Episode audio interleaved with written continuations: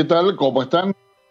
Muy bienvenidos a una nueva versión de Sales Situaciones, comenzando el año 2021. Un gran abrazo y saludo para cada uno de ustedes, sus seres queridos, y que este año sea, yo diría, lleno de buenas noticias, de plenitud, de armonía, y que efectivamente ustedes tengan un año dentro de lo posible, como superando esta situación pandémica eh, positivo al final y que cuando lleguemos a diciembre de este año tengamos realmente buenas noticias para cada uno de nosotros y para todo el mundo en general. En fin, hay mucho que decir para este año 2021, un año 2021 que al contrario de lo que pasó el año 2020 va a ser recordado o nos vamos a tener que esforzar para ello, en que el 2021 va a marcar el punto de inflexión real porque va a tener efecto en la manera en que se genera la cuarta revolución industrial, en la forma en que se recomponen y se adaptan los mercados, las relaciones comerciales, financieras, con un gran avance de lo que es blockchain y todo lo que es la economía digital particularmente.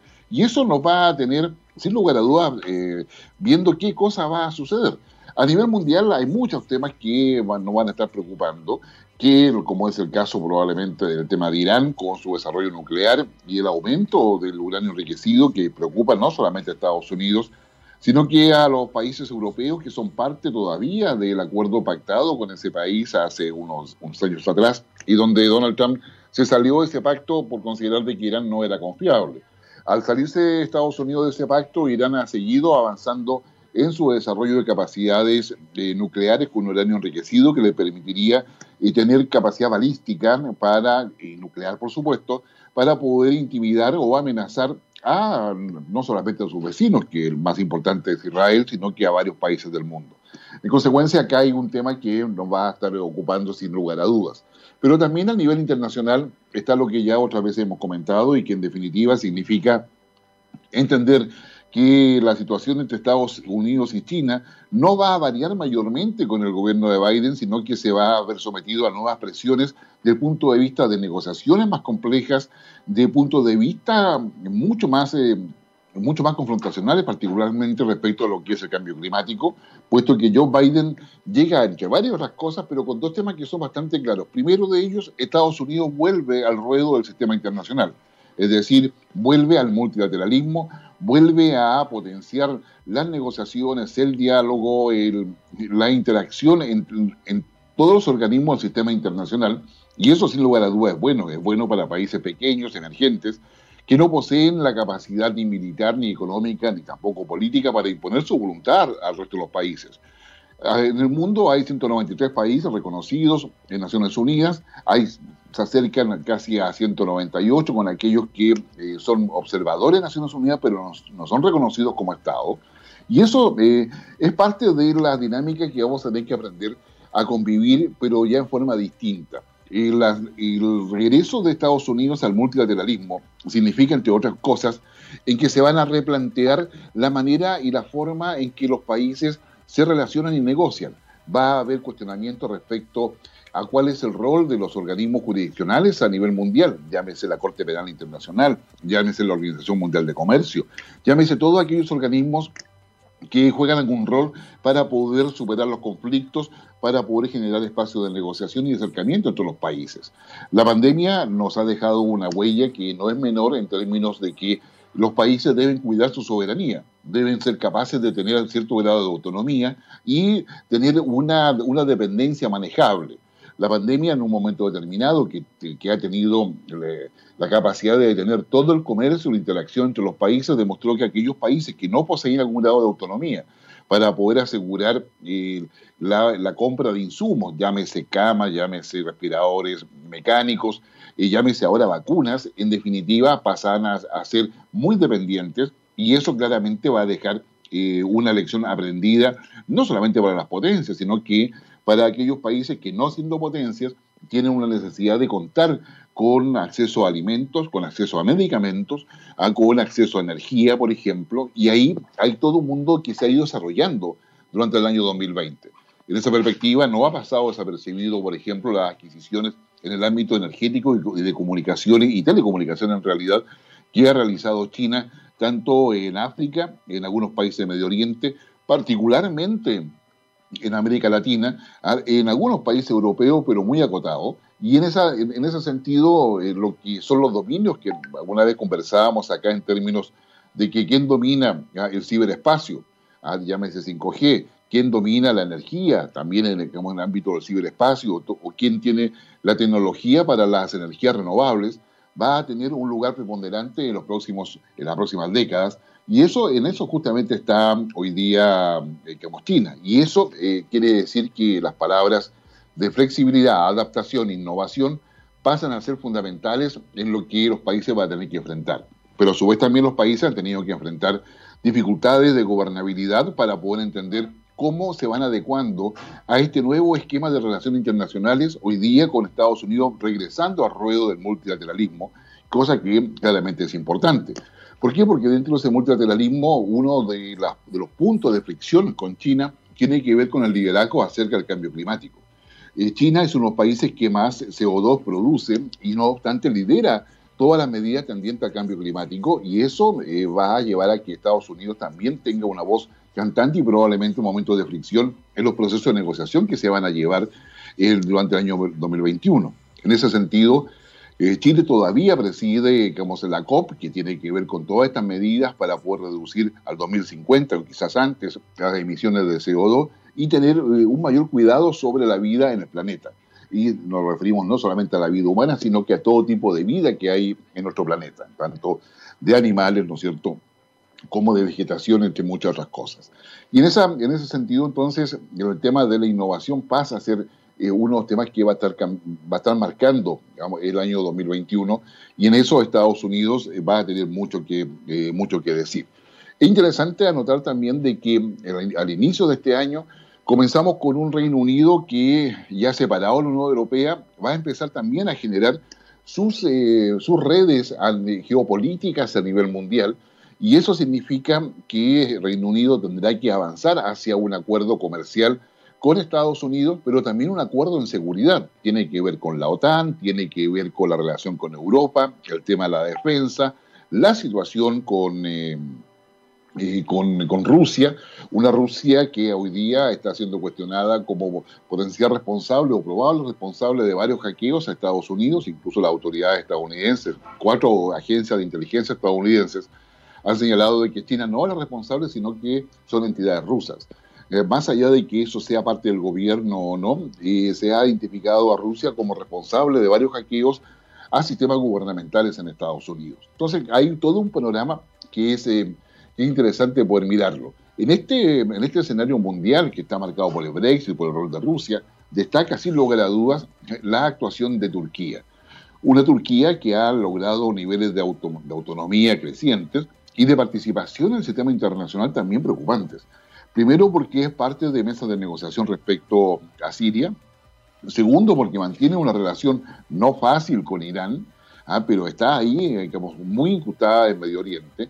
Segundo, porque se ha transformado en un país que tiende a defender a todo el mundo musulmán, independiente que sea chiita o que sea sunita. ¿ah? Eso quedó en evidencia en el rol que le ocupa Turquía en la guerra de eh, Nagorno-Karabaj entre Azerbaiyán y Armenia. Y eso también va generando eh, temas respecto a lo que ha significado en términos prácticos su, su eh, intervención ahí, pero también en el conflicto que mantiene con Grecia. Entonces, eh, Turquía se ha transformado en un, en un país, yo diría, que va a ser parte de los problemas del sistema internacional y además con un Consejo de Seguridad que en, Naciones Unidas me refiero, que necesariamente va a tener que pensar en su ampliación en con la incorporación de India, que se transforma en uno de los actores eh, emergentes y protagonistas, me atrevería a decir, de mayor relevancia en las próximas décadas. No tanto por lo que es de su densidad poblacional, que ya probablemente dentro de los próximos cinco años va a superar incluso en población a China, sino por lo que significa la expectativa de mercado, con una cultura que es completamente distinta y donde no todos los productos eh, occidentales son consumibles en India. Recordemos solamente, por ejemplo, que India ha ido eh, profundizando su carácter nacionalista eh, y ese carácter nacionalista, en definitiva, hace que ellos tengan su propia, por ejemplo, eh, como industria cinematográfica. Entonces, aquí emula justamente a Hollywood, pero que es India. Ah, y, esa, en, esa, en esa perspectiva, India nos va a tener muchas sorpresas. En lo económico, India tiene toda una proyección en lo que es el Indo-Pacífico que confronta a la proyección china que es el Asia-Pacífico. Yo le recomiendo, si usted aún no sabe cuántos océanos hay en el mundo, le recuerdo que el Índico también es un océano, que además más allá del Pacífico y el Atlántico, y que es bueno empezar a mirar el mundo en la globalidad particularmente para países como nosotros, donde nuestro comercio va a estar muy asociado, muy relacionado con lo que ellos están, están, eh, están haciendo. Entonces yo diría que hay mucho que colocar. ¿Qué es lo lamentable para América Latina? Que América Latina no está en las prioridades de Estados Unidos, ni tampoco en las prioridades de Europa, a pesar de que Europa mantiene una actividad eh, importante con eh, América Latina y particularmente América del Sur. Hoy día hay todo un impulso desde Europa para poder reforzar Mercosur y ser un socio de Europa para, para ayudar justamente a América del Sur. Ahora, nada, nada en política gratis, siempre hay intereses de por medio y a Europa le interesa el mercado eh, de América Latina, le interesan las inversiones en América Latina y puede ser un socio muy interesante, pero eso requiere visión estratégica de los países y esa visión estratégica es la que no siempre se tiene. Eh, y bueno, hay que pues, pensar de que a pesar de, todo lo que ha sucedido con la pandemia, los estallidos sociales diversos que han habido en varios países, en definitiva se pueda salir adelante. Brasil, digamos, está prácticamente quebrado en su economía, eh, lo cual lo, va a someter a medidas muy estrictas de parte del Fondo Monetario y otros organismos financieros internacionales. Jair Bolsonaro en estos días ha declarado de que él no puede hacer nada respecto a este quiebre económico de Brasil. Argentina ha aumentado casi el 40% el nivel de pobreza interno. Lo propio está pasando en Bolivia. ¿Para qué hablar de Perú? Al que va a ir el 11 de abril, al igual que en Chile, que va a haber elecciones, pero ellos van a elegir presidente y Congreso. Ecuador también está en pleno, en pleno proceso de campaña. Colombia está bastante complicada. Venezuela está con una nueva asamblea legislativa que no es reconocida a nivel mundial y donde se intenta mantener a Guaidó como presidente interino mientras que Maduro se mantiene en el poder y trata de validar ese tipo de elecciones. Chile ingresando a un proceso constituyente bastante complejo que, está finalmente colocando todo en la ruta de la presidencia que se, va, que estaría eligiendo el 21 de noviembre de este año. En consecuencia, hay un, hay un panorama donde mirar el mundo desde arriba es muy importante, porque lo contrario, los árboles no nos van a dejar ver el bosque. Y eso creo que es una primera conclusión que uno puede sacar de todo esto de lo que estamos conversando. Ah, em, le agradecemos, como siempre, a NoHab todo el apoyo que nos da para sostener el sala de situaciones, pero también ah, en lo que aporta en términos de idea e innovación. No solamente tiene el Avante 2020, que está trabajando con la Armada para poder desarrollar tecnologías de uso dual, que en este caso específico van en el apoyo de las funciones y responsabilidades que le corresponden a la Dirección de Territorio Marítimo, Directemar, eh, para poder controlar la pesca ilegal, ubicar y identificar a los buques que están en las 200 millas de zona económica exclusiva de Chile, establecer los delitos, generar las evidencias y para todo eso ya hay equipos trabajando que de aquí a una semana más tendrán que dar los primeros resultados para, eh, para ver si se llevan a los premios que llegan casi hasta 90 mil dólares para poder desarrollar la idea ya en concreto y luego mirar cómo ese, ese trabajo que está orientado a solucionar un problema de una institución, en este caso la Armada de Chile, de ámbito naval, efectivamente también puede tener un mercado eh, que puede estar no solamente en Chile, sino que a nivel mundial en la medida que soluciona justamente todas esas, toda, eh, toda, esa, toda esa problemática que, que es tan relevante. Y la, y la verdad, ¿no es cierto? Hace falta un poco de música. La, mira, digamos, eh, Gabriel Cedres, que es quien tiene el responsable de la música, no, no, no ha tenido un regalo porque nos, va, nos va a hacer pasear por varias partes, pero lo más importante es que dos de estos cantantes nacieron el mismo día que yo. No el mismo año, ¿eh? por si acaso, por, no el mismo año, pero nacen el mismo día. Así que muchas gracias porque estábamos cerca. Esto, eh, digamos, el primero de ellos, aquí es Don Roderick, nació el 10 de enero, pero año 1945. ¿ah? Y una canción que si yo que, es bien sugestiva, que se dice cuando dice, digamos, el primer corto, la primera herida es la más profunda.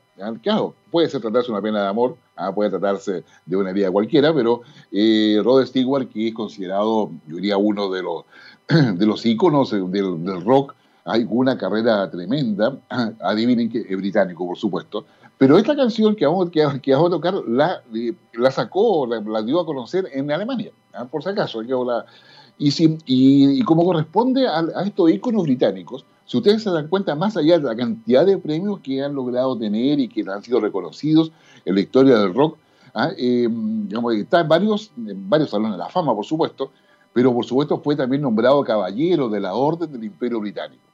¿Ah? Y esto lo hizo mi tocayo, ¿ah?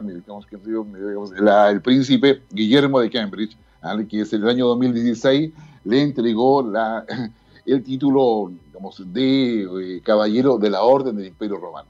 Los invito a escuchar este tema de Rod Stewart del año 1976, The First Cut is the Deepest.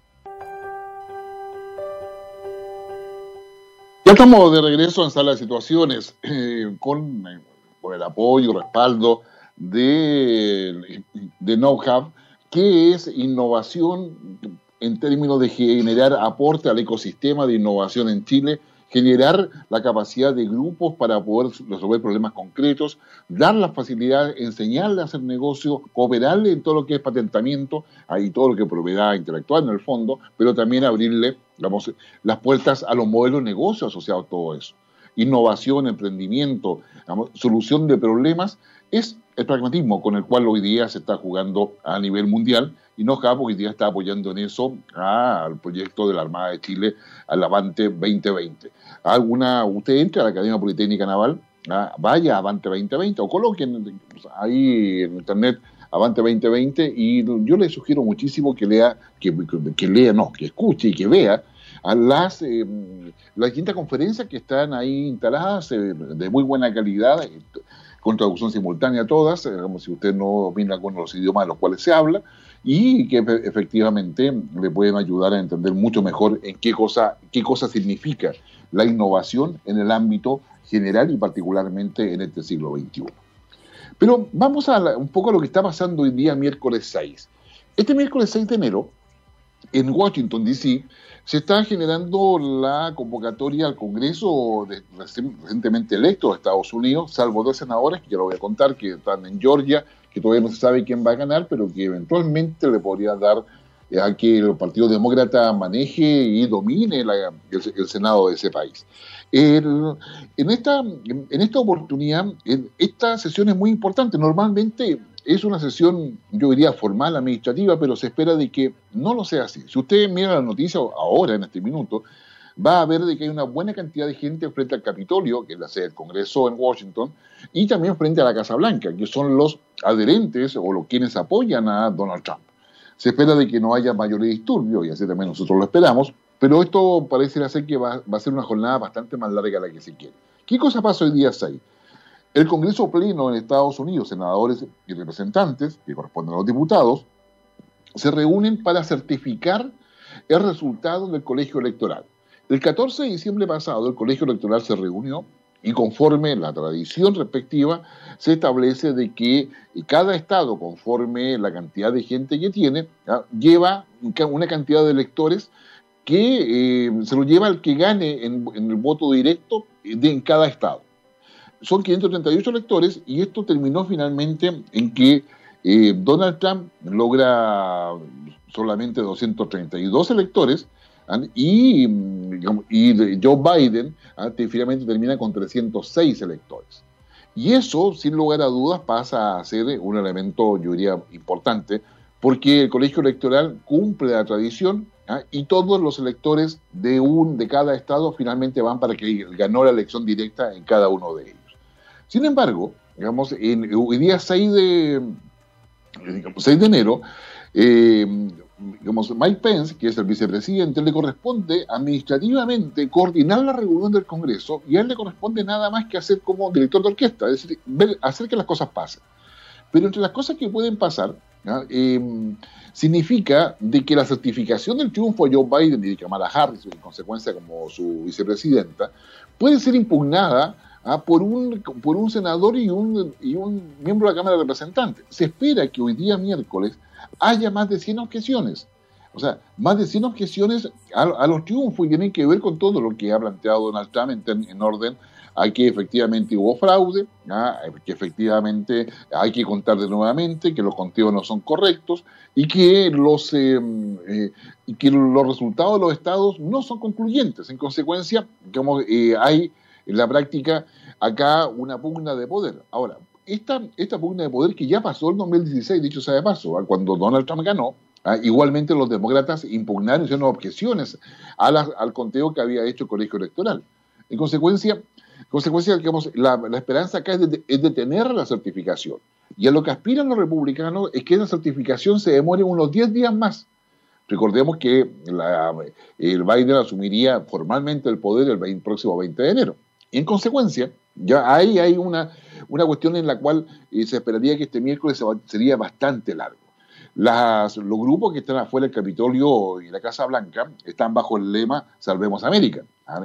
siguiendo la lógica que ha planteado Donald Trump en todas estas semanas, donde él niega eh, el, triunfo demócrata, lo reconoce obligatoriamente, pero señala que todo eso fue un fraude y ha, ha seguido insistiendo que hay en todo eso. Ahora bien, merece esto un poquito más de análisis, porque yo estoy haciendo solamente la, eh, descripción respectiva. Ah, eh, los desafíos acá ah, tienen que ver con varias cosas. Primero, de que entender de que el Partido Demócrata lidera la Cámara de Representantes y para que las objeciones o se pueda detener todo este proceso requiere que ambas cámaras estén de acuerdo.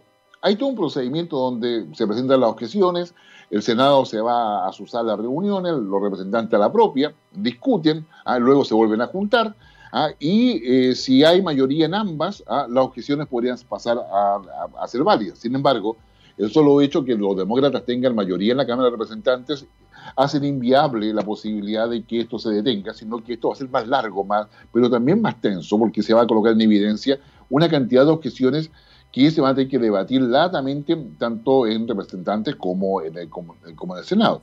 Y la, hay un foco en donde se quieren cuestionar los resultados en seis estados. Si me acuerdo, bien, estamos hablando de Arizona, estamos hablando de Georgia, Michigan, Pensilvania, Wisconsin y Nevada. Pero lo más probable, conforme lo que uno puede visualizar, es que todo el foco solamente quede en Pensilvania, Georgia y Arizona. No obstante todo eso, yo le voy a contar que en Georgia, ¿ah? eh, ayer se estaba haciendo la segunda vuelta por dos senadores que, conforme a la ley electoral de Georgia, al no conseguir mayoría absoluta, tuvieron que ir a una segunda vuelta que se realizó ayer. Ya sabemos el primer resultado y el segundo está muy estrecho, pero está también a favor de los, demócratas. Un reverendo afroamericano salió electo, ya eh, demócrata, cosa que en Georgia es bastante inusual. Que hubo un afroamericano electo en Georgia no, no, es, no es un tema simple. Ah, eh, y el segundo, que está ahora contándose en este minuto los votos finales, lleva una, eh, una leve ventaja a favor del Partido Demócrata. Y ahí es donde eh, se esperaría que si eso es así finalmente, los demócratas tendrían también el control de la, del Senado.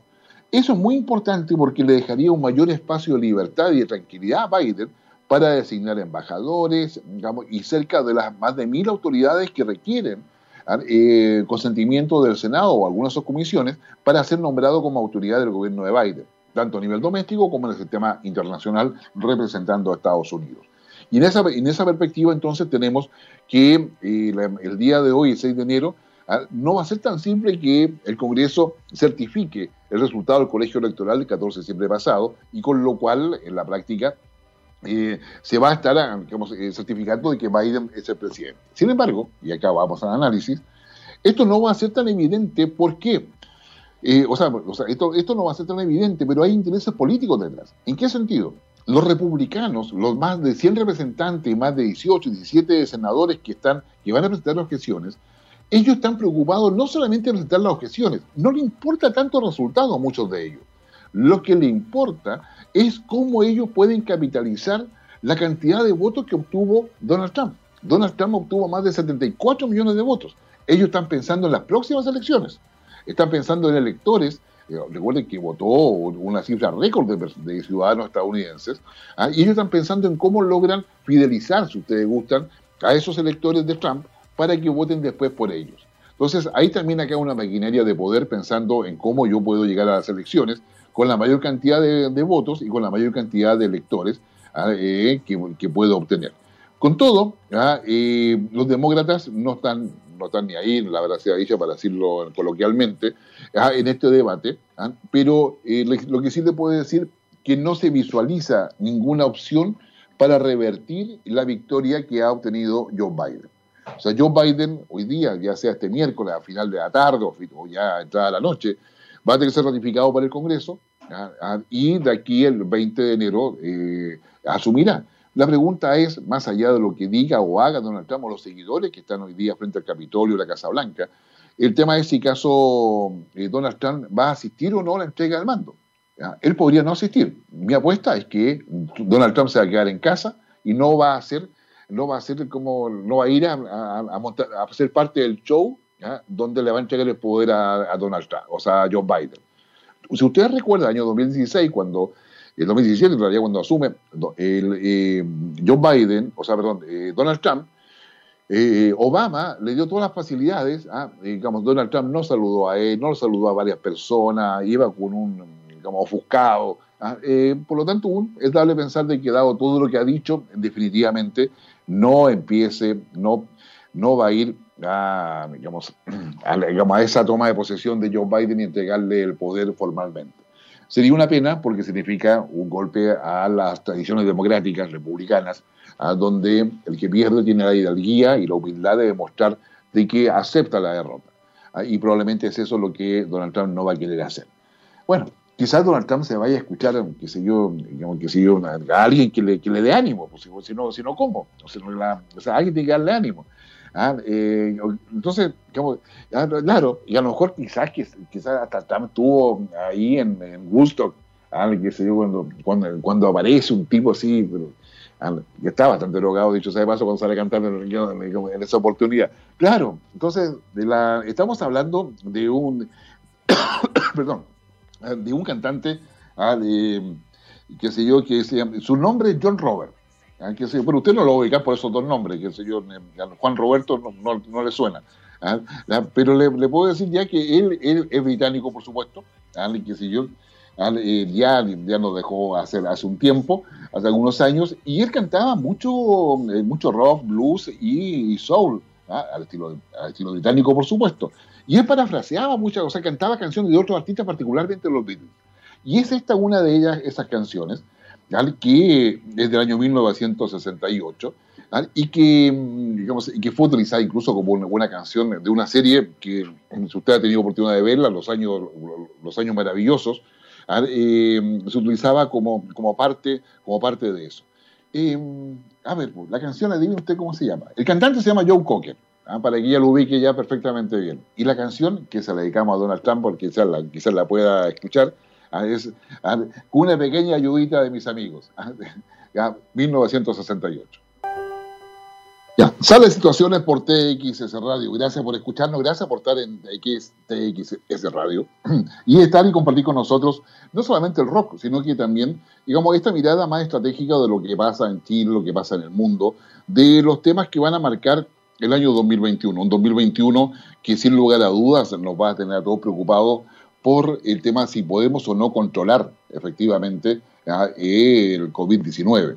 Eh, y nos preocupa porque no solamente está el tema de la vacuna de por medio, sino que está también el tema de que hay un, rebrotes que el Reino Unido ha llevado a que eh, estén en estricta medida de confinamiento.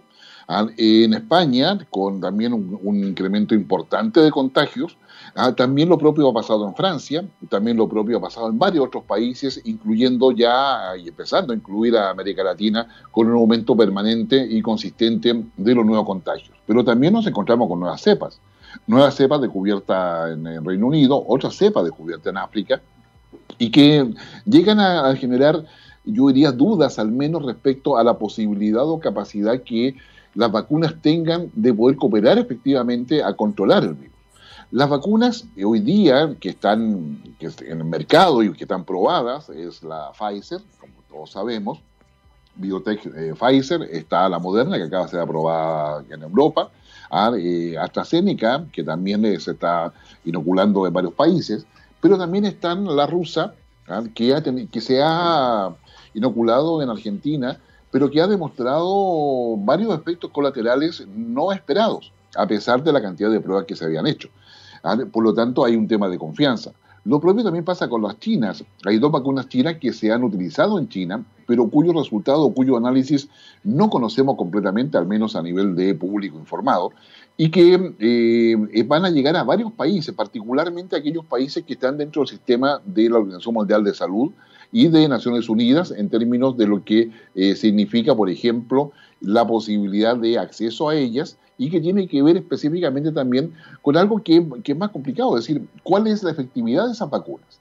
En el caso de Chile, Chile ha comprado AstraZeneca, ha comprado Pfizer y ha comprado Moderna, pero el 70% de las vacunas que llegan a Chile van a ser efectivamente de, China. Y eso, eh, China todavía está en fase 3 en la prueba de la vacuna y los estudios que ellos han realizado no se han dado a conocer desafortunadamente o no se han eh, liberado para conocimiento público en general.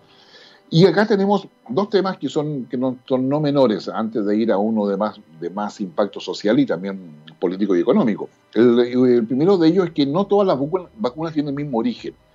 Algunas, como son de a partir de modificaciones genéticas que se le hace al virus del COVID-19, otras son completamente de tecnología, en términos que son artificiales, y ellas son las que normalmente poseen, requieren tener dos dosis. El tema es que si hablamos de dos dosis y más allá del, valor de cada una, la logística que se requiere para trasladarlas, el personal que se va a necesitar para inocularlas, ah, definitivamente va a requerir un esfuerzo en todos los países de unidad, definitivamente, porque va a ser necesario que en menos de seis meses, y quizás menos en algunos casos, las personas que recibieron la primera dosis de vacuna la reciban antes de que vence el plazo de, lo que era la, el, tiempo que iba a demorar justamente para, para poder esperar esa segunda dosis.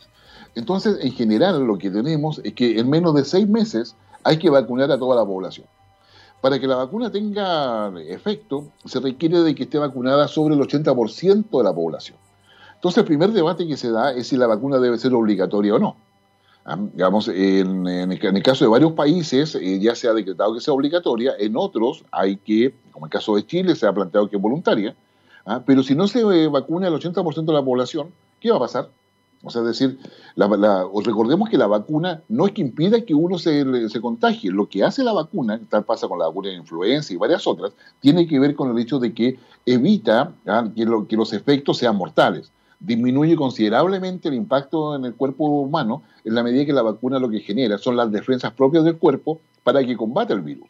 En consecuencia, su, su impacto en la salud de uno es mucho menor y puede ser incluso intrascendente, incluso uno no lo nota. Pero claramente, ah, ese es el efecto de una vacuna. Ahora bien, si yo le digo a usted, ¿usted se vacunaría con Pfizer o se vacunaría con una vacuna china o se vacunaría con una rusa?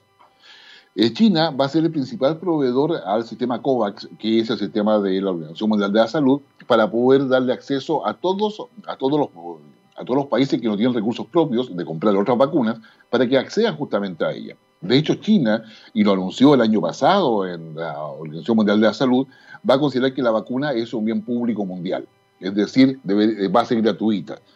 Pero sin embargo, la efectividad, efectivamente, llega a tener un, eh, un problema, y el mayor problema es la confianza. ¿Qué pasa en aquellos países o en aquellas eh, naciones donde un porcentaje importante de esas vacunas provienen de China, cuando aún no están efectivamente eh, certificadas o no cumplen con los estándares respectivos? Eh, China ha hecho todo un marketing político, incluso digamos, una estrategia diplomática respecto a las vacunas, pero los, eh, los informes científicos no están. De hecho, invitó, a muchos eh, científicos o muchos especialistas de distintos países para que fueran a conocer los laboratorios. De hecho, China está, construyendo otros más laboratorios para poder producir más vacunas. El tema está en que de aquí a agosto, más o menos se estima, 5 mil millones de personas a nivel mundial deben estar vacunadas se va a transformar esto en el desafío logístico más relevante por décadas, yo diría, digamos, a nivel mundial, en la historia del mundo, más importante. A la logística que se va a requerir para todo eso supera por mucho a toda logística que logramos ver en la, Segunda Guerra Mundial, por ejemplo, en términos de transporte de personas, armas, qué yo, insumos, etcétera. Acá se trata de cadenas de frío, cadenas de distribución, personal especializado para que efectivamente pueda hacer la inoculación respectiva en todo, como todo ello. En consecuencia, lo que acá empezamos a, mirar es que el, origen de las vacunas, la confianza en ellas, va a tener un impacto directo en, aquellos, en muchos países. Porque si en un país hay varias vacunas, como sería el caso de Chile, ¿ah? eh, y a mí me pasan la China, pero no me dan acceso a la Pfizer, que es la que tiene más del 95% ya comprobado de efectividad, la China, eh, o sea, la Sputnik, ha llegado a un 74, según lo que hemos conocido conocer, lo propio pasado con la China, dentro de los informes que se han filtrado. Y en esa, en esa perspectiva, bueno, ¿qué, ¿qué vas a hacer? ¿Te vas a vacunar o no te vas a vacunar? Y eso dejando de lado a todas las teorías conspirativas que hay respecto. O sea, que, la vacuna te va a generar un cambio genético, a que te va a generar, no sé, el que sé yo, va a quedar estéril, ah, te va a generar, te va a colocar un chip, en fin, hay una cantidad de cosas impresionantes que circulan en redes sociales. El cuento es que la vacuna es necesaria. Si no logramos vacunación masiva para tener inmunidad rebaño, como se denomina, o inmunidad colectiva, ah, va a ser muy difícil que logremos frenar el virus. El problema se hace más complejo en términos de que si ya solucionamos el acceso, solucionamos que, se que todos tenemos vacunas, etcétera, es si, si estas vacunas van a servir para las nuevas cepas. Y eso es un tema que va a estar en discusión de aquí a marzo, abril, con toda seguridad, partiendo de, hoy mismo. Y eso es, un tema que se transforma no solamente en un tema sanitario, sino que se transforma también en un tema político, y un tema político que no resulta ser menor a la hora de cómo los gobiernos toman decisiones. En países como Chile, que es largo, pero que tiene mucha zona rural, ¿ah? donde llegar con, la distribución, por ejemplo, una Pfizer que requiere menos 70 grados Celsius para poder mantenerla, va a ser claramente mucho más complicado. En consecuencia, tenemos en la práctica un tema que va a ser... Eh, eh, va a estar en el centro del debate y en ese centro del debate, en definitiva, eh, los ciudadanos van a tener que tomar decisiones. La discusión sobre la obligatoriedad, dado todas las teorías y grupos antivacunas que hay, ah, va a ser eh, un tema que se va a transformar no solamente en un tema sanitario, sino en un tema de debate político del día a día. Y ahí yo, la, verdad, o sea, vacúnense, vacúnense, esperemos que sean las vacunas certificadas.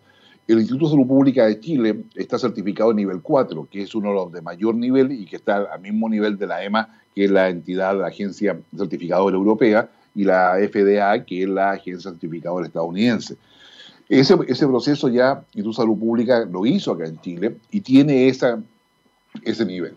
Entonces, debemos esperar contar con la información suficiente y necesaria para todo eso y poder entrar justamente a, a este proceso de vacunación que nos permita el año 2021, que estamos recién comenzando, poder llegar a diciembre eh, ya con el virus controlado, probablemente con la misma medida de seguridad, mascarilla, distanciamiento social, etcétera, y una nueva forma de poder eh, efectivamente, yo diría, eh, adecuarnos a lo que es la salida de este virus.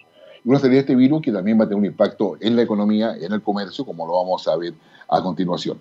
Pero yo lo quiero invitar ahora a escuchar a una, a una, a una cantante que se, que se llama Patricia May Adryjewski creo que lo pronuncié bien.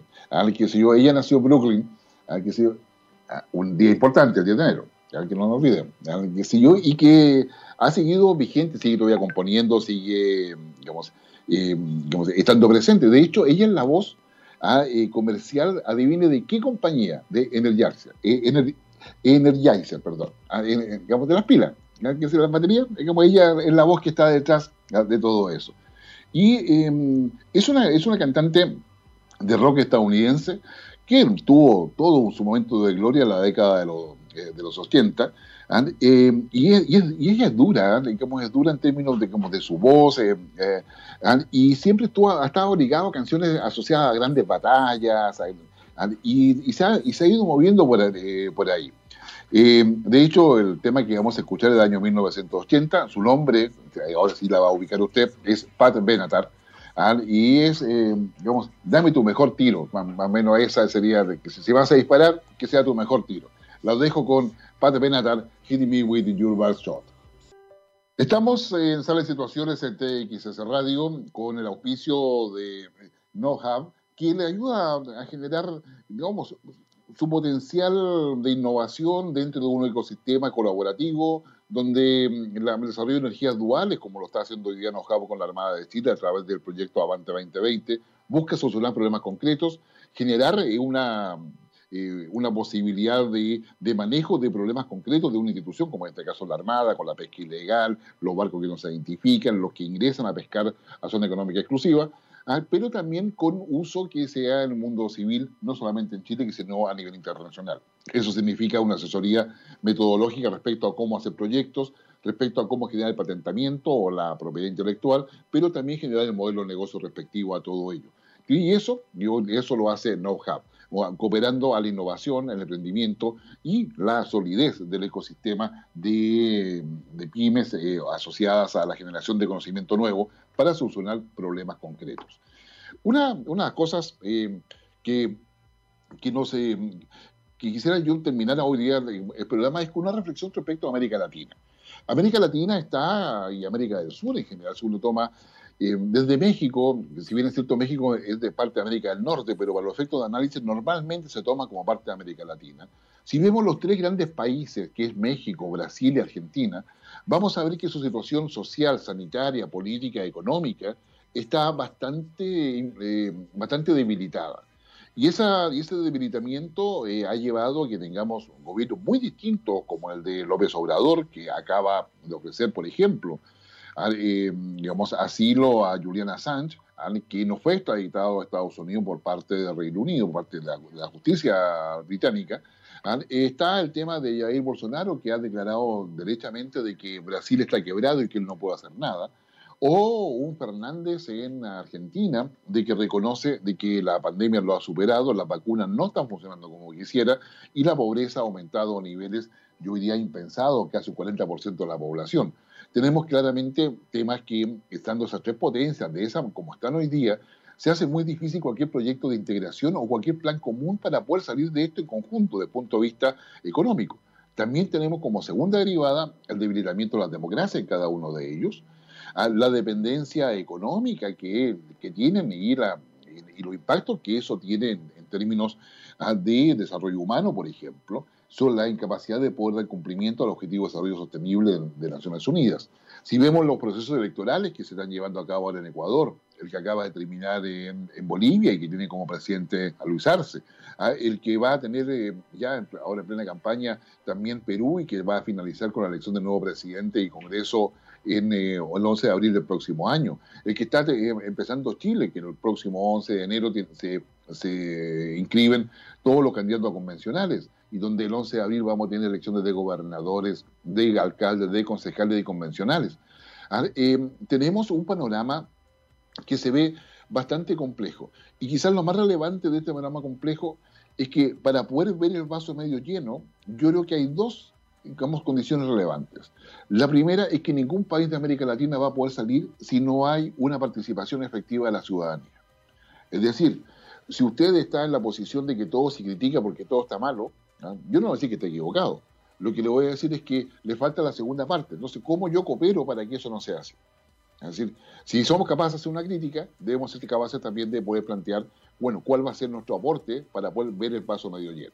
Yo creo que esa es una primera que es la actitud individual de cada uno, la actitud colectiva, ojalá, para poder decir, si vamos a construir un bien común, tenemos que jugarnos todos para que eso sea así realmente. Y lo segundo, que tiene que ver con que los países de América Latina que no tengan una perspectiva de largo plazo no van a poder sumarse a una economía ¿ah? eh, asociada a la cuarta revolución industrial, o sea, con inteligencia artificial, con robótica, ¿ah? con nanotecnología. Si usted no se ha dado cuenta, eh, nuestros hábitos de consumo han variado. ¿ah? Ahora estamos en el delivery, este, queremos tener todo en, una app del teléfono, queremos tener todo eso. Eh, pero también significa un cambio productivo. Un cambio productivo para otras cosas que sea más fácil transportar, para otras cosas que nos solucionen los problemas, para otras cosas que no hagan más grande la vida en casa, pensando que vamos, lo telemático se va a mantener en muchas áreas. ¿ah? Eh, significa un cambio también productivo. Ah, y ese cambio productivo requiere industria, y esa industria requiere especialistas, y esa industria y esos especialistas requiere también una visión de innovación. A raíz de la guerra comercial, muchas fábricas van a salir de China y van a buscar dónde estar. Eh, como consecuencia natural de la guerra comercial, pero por los dominios que China quiere tener y que Estados Unidos no va a permitir, donde hay otros actores como India y que definitivamente hacen esto bastante más complejo. Para la próxima semana vamos a conversar sobre el impacto estratégico de la cuarta revolución industrial y en eso yo diría, eh, para ir mirando ya con más detalle qué es lo que sucede realmente ah, después que tengamos la vacuna. Si logramos esa inmunidad de rebaño, ¿no es cierto?, con el 80%, con el 80% como lo habíamos conversado. Nuestro, nuestra canción de despedida es, eh, está en manos de, la verdad, un, un crack, diría yo, de la música digamos, de la música rock, del ambiente rock. Él es canadiense, finalmente se nacionalizó estadounidense, ¿ya? Eh, pero es, considerado uno de los artistas que, ha tenido la mayor influencia en la, historia de la música popular. Se le considera a la altura de Bob Dylan, eh, de Bad Morrison, de Steven Stills ah, y Leonard Cohen, entre varios otros más. Es una, una persona que mm, además digamos, escribe con seudónimo y hace toda una, una digamos, películas con algún grado de seudónimo. Pero además, ah, digamos, usted toca varios instrumentos, pero a mí me llama mucho la atención porque toca el piano, cosa que ya, obvio, son pocos los rockeros que no tocan el piano, ah, pero además toca la armónica, lo cual uno ya conoce a algunos, pero también toca el banjo. para que, digamos, y eso yo, creo que el banjo es un, instrumento muy interesante dentro de la música rock y country de, digamos, de Estados Unidos. Él eh, se llama Neil Percival Young, más conocido como Neil Young. Y bueno, qué mejor esto en un tema del año 1989, ¿ah? que si yo no sé, pues, ¿cómo le podríamos decir? Bailando, loqueando en un mundo libre, podría ser una, eh, una, una traducción, yo diría, interpretativa, sin lugar a dudas, pero, pero sí, vamos por ese mundo libre de Neil Young. Y nos vemos la próxima semana. Que estén muy bien.